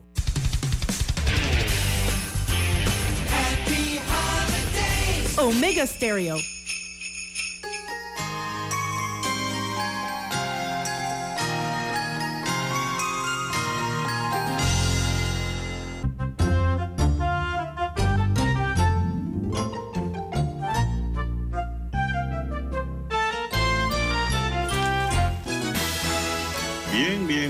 Son las 7:20 minutos. Bueno, Lara, extendemos un saludo al colega y amigo Edgar Arias que va, dice, comiendo kilómetros por la carretera rumbo a Santiago de Veraguas a presentar un proceso civil en plena sintonía de Omega Estéreo, señal clarita dice. Saludos para Edgar, hombre, maneje con mucho cuidado. Y sobre todo los huecos, los, las fracturas en Sí. el pavimento que hay en la carretera panamericana, hay que estar pendiente, ¿no? Oiga, no logran compañía arreglar de. Gonzalo González. Va para allá. Bien, don César, pero él no va a entregar jamones, ¿ah? él, él va a trabajar, porque la entrega gratuita de jamones y otras piezas de cerdo y pollo por parte del gobierno a través de las juntas comunales tiene un beneficio político directo para los representantes de corregimientos de cara al inicio del nuevo torneo electoral del 2024. Esto lo manifestó eh, otro colega y amigo de este espacio y oyente, don César, don Alfonso Fraguela. Sí. Las declaraciones del jurista se dan luego que el gobierno confirmara que los gobiernos locales son los encargados de la distribución gratuita de 1.4 millones de productos cárnicos navideños entre cerdo y pollo de producción local. Fraga indicó que siempre va a existir la percepción de que este tipo de acción que realiza el gobierno, dejando la discrecionalidad a los gobiernos locales, lo que es la entrega gratuita de estos productos navideños, tiene su impacto positivo ante un torneo electoral que está próximo a celebrarse, dice Fraguela, don César. No, sí, es que ya lo preguntábamos nosotros aquí, don Juan de Dios, antes, desde que se dio el anuncio que esto se iba a hacer. Eh, preguntábamos Pero si, si esa era la manera más efectiva o eficiente y, oportuna ¿no? de, hacer llegar los recursos del Estado, pero hacerlos llegar que se utilizaran de la forma correcta como debe ser. Por eso es que yo todavía no salgo del asombro de, lo que hizo el ministro Elmida y el director de Lima, que conscientes de que esto podía ocurrir, lo que está ocurriendo y lo que se está viendo, eh, eh, que pudiese ocurrir un uso indebido de los recursos públicos, digo, no tomaran las acciones para evitarlos, a sabienda que eso podía ocurrir, don Juan de Dios, porque así mismo lo declararon ¿ah? a los medios de comunicación social. Pero yo pregunto, don César, ¿y qué hacen alcaldes y qué hacen diputados repartiendo jamones también y pavio Ah, pollo? bueno, eh, bueno, Aquí eh, se habló fue de los HR. Bueno, ahí está.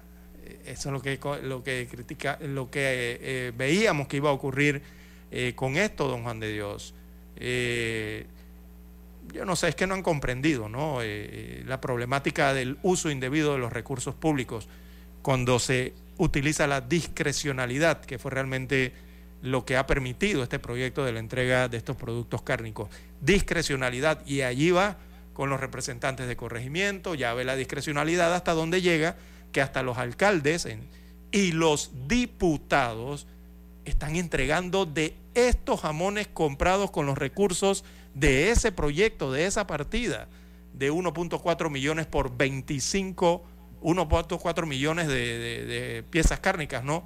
Por un costo de 25 millones de dólares que sufraga el presupuesto nacional del Estado, o sea, los impuestos de todos nosotros. Ahí están las consecuencias, nosotros las advertimos y bueno, las autoridades eh, no tomaron las medidas y es lo que estamos viendo hoy en día. ¿Ya vio lo que pasó en Chitré, don Juan de Dios? Bueno, eh, el tema, Lara, es que no hay un control tampoco. Hay casas Ah. que se están llevando 3, 4, 5 jamones. Exacto, porque van a ¿Por diferentes Porque van cuatro miembros de eh, una familia, hacen las filas en una junta comunal, van a una alcaldía, van donde un diputado y van y le dan el jamón y esto le quitan el jamón a alguien que en verdad lo necesita y no lo puede comprar. Exactamente. Entonces- Entonces, esas son las prácticas indebidas. Hay representantes que dicen, no, eh, los jamones que yo tengo son para los más pobres de mi corregimiento. Sí, para los más pobres su corregimiento, pero ahí incluyen a la familia y ellos se quedan con gran cantidad de los jamones también. Y comen jamón gratis, cuando Sí. ellos deberían comprarlo. Así mismo es. Eso nadie lo dice y hay que decirlo. Así mismo Eh, es, don Juan de doctor Dios. Miguel Antonio Bernal manifestó que corruptos son los que reparten los jamones, mas no así quienes los reciben, ya Por que eso. según él en Panamá hay más de un cuarto de millón de panameños que están pasando hambre de verdad. La gente irá a buscar su jamón y harán largas filas y si va a ser usada esta entrega de estos productos dentro del clientelismo político que ya empezó, dijo Bernal. Bueno, yo pienso que la gente busca su jamón, don César, y a la hora de votar, vota por su conciencia, que es lo que debemos escarbar y ponerle de frente Sí, a todos eh, los eh, oyentes a lo largo y ancho del país. Pero lo que preocupa jamón más es que... no sienta que lo está comprando. Ese jamón se lo estoy dando yo también, que soy panameño. No es el gobierno. Usted también, que paga impuestos.